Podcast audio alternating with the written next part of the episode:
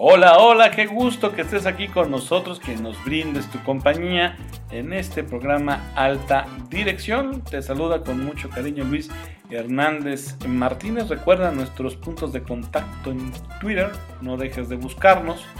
Arroba mi abogado Luis, arroba Alta Dirjuri. Gracias por estar con nosotros en este programa que está dedicado.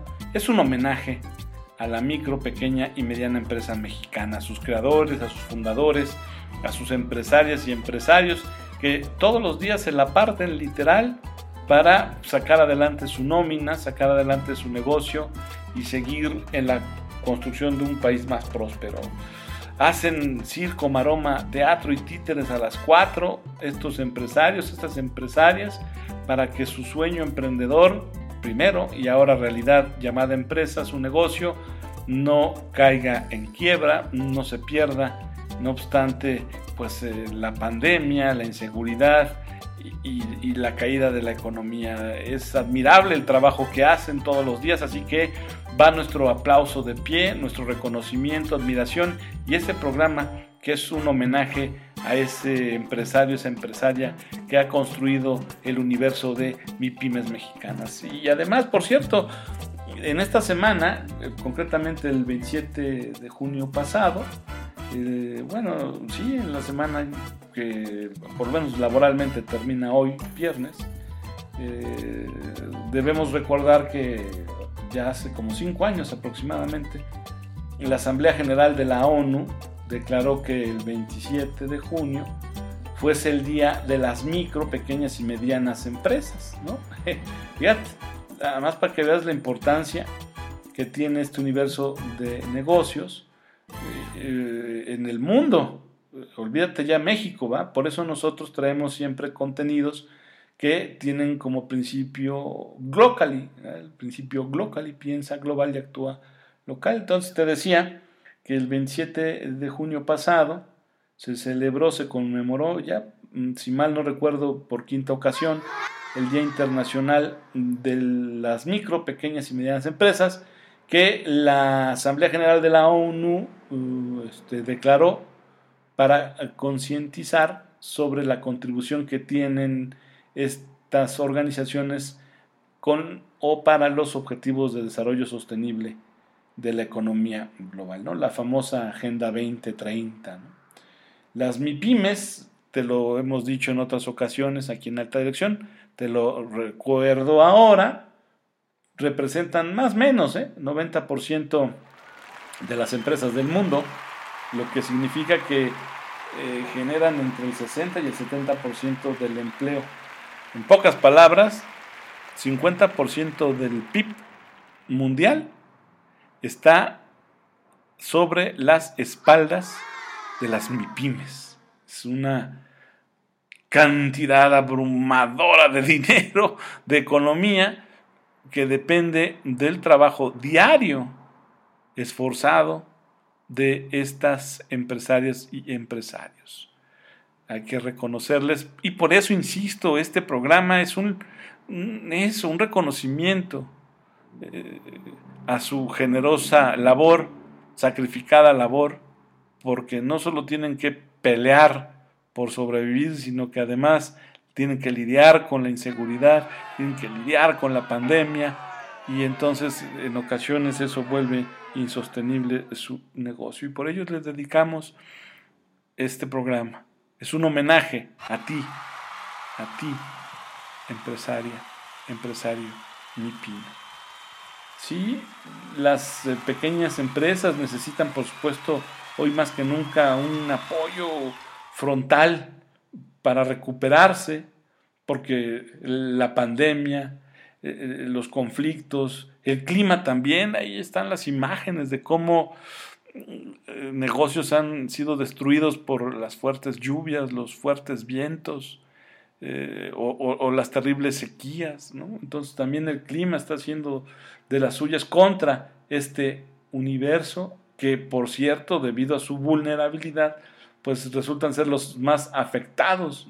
Este, y eh, los gobiernos, entonces, eh, la gente a la cual nosotros depositamos nuestra confianza para administrar los recursos de la ciudadanía, pues sean capaces de formular política pública que no solamente las mantenga en sobrevivencia, sino que realmente las lleve más allá hacia terrenos de recuperación y, crecimiento sostenible. ¿no? Este, les tienen que eh, mejorar el entorno para que éstas se reproduzcan de manera eh, generosa, les tienen que dar financiamiento, tecnología, caramba, apostarle pues al empoderamiento de este universo para que puedan explotar todo su, su potencial y ayudarlas a que se inspiren en la innovación, la creatividad y que, bueno, pues eh, se genere ese trabajo decente para todos los involucrados, ¿no? para todos los colaboradores. Eso es de lo que se trata, eso es lo que se espera y lo que se busca y por eso una de nuestras recomendaciones descansa en estar revisando pues en qué se invierten los recursos, el gasto público, cómo se distribuye. Entonces, eh, ahí microempresario, microempresaria atenta ¿no? a, ver cómo eh, los servidores y los funcionarios públicos este, distribuyen el dinero ciudadano, no sé, por ejemplo, en carreteras, en telecomunicaciones, en energía, en, transporte de carga aérea, se impulsan los nodos logísticos, qué tanto invierten en seguridad, en, industrias como la, ferroviaria. Esto que te acabo de decir tiene que ver con lo que se conoce como infraestructura física. Hay que ver cómo distribuye porcentualmente el gobierno los eh, recursos, ¿no? Este, porque también de esa distribución dependerá mucho qué sectores podrán verse beneficiados con el dinero público. Entonces, atentos a en qué rubros de infraestructura física el, gobierno deja nuestro dinero. Pero también hay infraestructura de la llamada suave. Entonces necesitamos revisar y es otro consejo que te damos aquí en alta dirección, pues qué tanto está invirtiendo el gobierno en educación, ciencia y tecnología, eso es un rubro, qué tanto en desarrollo social, qué tanto en salud, qué tanto en innovación, qué tanto en pensiones, porque se está acabando el bono eh, de la juventud, el bono poblacional, ese que tanto, tanto cacareaban, México, país de jóvenes, pues no, ya estamos transitando hacia un país de adultos mayores, estamos transitando hacia una pirámide poblacional distinta, que no es de jóvenes ya, y entonces tenemos que pensar qué va a ocurrir con ese ejército de adultos mayores que estarán formando pues eh, la población de México. Necesitarán empleos, necesitarán servicios de salud, de entretenimiento, empresas grandes y multinacionales. Hago aquí un atento llamado, verifiquen, rectifiquen si es el caso sus políticas de contratación. Sí, los jóvenes necesitan empleo, sí, los jóvenes necesitan experiencia, sí, los sí, pero ¿sabes qué pasa? Que estamos en una situación en la que ya no importa si eres joven o no, también los adultos mayores necesitan empleo, necesitan apoyo y necesitan experiencias de vida mejores. Así que si es tu caso, rectifica tu política de contratación, ya no solo contrates eh, gente que te parezca que luce bien a primera vista, también valora la experiencia, valora eh, eh, eh, la cantidad de años de educación invertidos, valora la importancia que tiene para tu empresa combinar los talentos y habilidades de las generaciones jóvenes con los talentos y habilidades de las generaciones conformadas por los adultos mayores. México lo va a necesitar, lo va a requerir porque su pirámide poblacional está cambiando. Así que ponte las pilas, te lo estamos diciendo con todas sus letras. ¿No me entendiste? Eh, hablé mal, quizás no me supe explicar, te lo digo con mayor claridad. Contrata adultos mayores. Contrata gente de más de 40 años. No las despidas solo porque ya pasaron cierta edad. ¿Fui más claro? Sí. ¿Sí? Eso es. Perfecto. Entonces, eso también es un paréntesis para los que dirigen las grandes y multinacionales empresas en México y en el mundo. Entonces, em, em, mi querido, mi querida microempresaria, microempresario, además de lo que ya te recomendamos, tienes que entender y hacer valer principios del gasto responsable. Porque date cuenta cómo en este episodio que te dedicamos como homenaje a ti, creador de riqueza en el universo de la micro, pequeña y mediana empresa mexicana, eh, te hemos hablado una y otra vez de la importancia de vigilar el gasto público. Los quiero que sepas que también hay un acuerdo entre varios especialistas entre gente que le ha dedicado su vida y obra a la investigación de estos temas, pues ha conformado lo que se conoce como los principios del gasto responsable. Entonces también por favor anótale, sí, ahí escríbele, la importancia también de que pues eh, el gobierno federal al momento de ejercer los recursos públicos obedezca lo que se conocen como las máximas o los principios del gasto responsable. El primer principio del gasto responsable, ¿cuál es? Uno, los recursos son de los ciudadanos, no del gobierno. Uno, los recursos son de los ciudadanos, no del gobierno. Dos, el gasto del dinero de los ciudadanos debe aumentar claramente su bienestar y ser visto como un derecho, no como un arreglo clientelar. Fíjate. Otra máxima importantísima, la número dos, te la repito con mucho cariño. El gasto del dinero de los ciudadanos debe aumentar claramente su bienestar y ser visto como un derecho, no como un arreglo clientelar. Micro pequeño y mediano empresario, ese universo de micro, pequeñas y medianas empresas, tienen que unirse. Vaya, tienen un día mundial debido a su importancia y trascendencia en la economía del mundo, del globo, de la tierra, de la economía de los países. Son poderosas, unidas.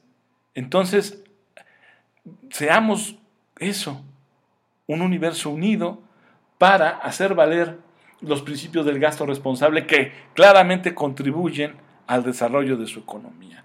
El principio tercero es que el sistema fiscal no debe recaer sobre los que siempre pagan y debe buscar tasas para las personas morales que sean competitivas, ya que son ellas las que generan la riqueza. Entonces, fíjate qué importancia tiene ese tercer principio, porque es un principio que si bien es cierto tiene tintes recaudatorios, antes de recaudar, primero busca la competitividad. Te lo repito con mucho cariño, el sistema fiscal, como tercer principio del gasto responsable, el sistema fiscal no debe recaer sobre los que siempre pagan y sí, y sí, debe buscar tasas para las personas morales que sean competitivas, ya que son ellas las que generan la riqueza. Entonces no es nada más cobrarle impuestos a raja tabla a todo mundo, porque a veces esa carga impositiva significa matar, aniquilar una fuente de ingreso para tres, cuatro, cinco mexicanos con sus respectivas familias. Es matar en ocasiones, aniquilar un sueño emprendedor solo porque pues hay que cobrar por cobrar impuestos. Primero, primero hay que ayudarles a que sean competitivos y luego entonces, y hasta entonces, ¿verdad? Cobrar el impuesto respectivo. Cuarto principio del gasto responsable, privilegiar el gasto que va a generar rentabilidad en el futuro. Ese es el cuarto principio, privilegiar el gasto que va a generar rentabilidad en el futuro. Pues entonces, mi querido universo de mi pymes, emprendedor, emprendedora, esforzada, luchona. Ahí tienes estos cuatro principios del gasto público. Tenlos eh, presentes.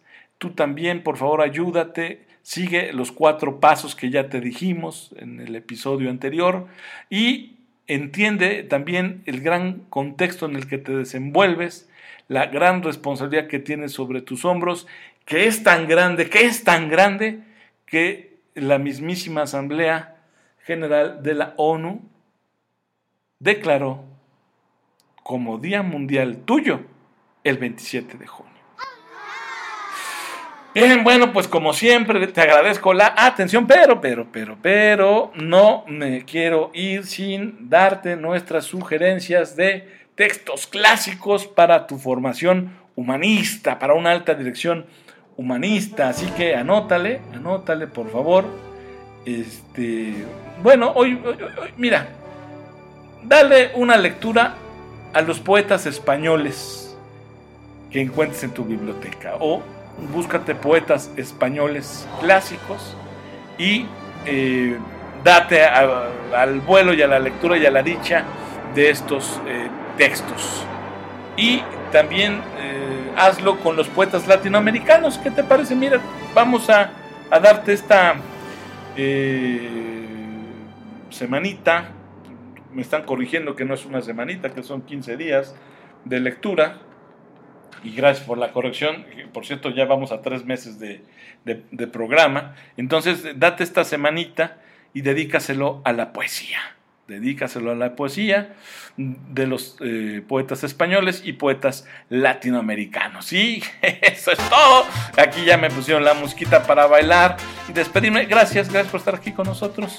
Nos vemos, amenazamos con volver. Hasta la próxima.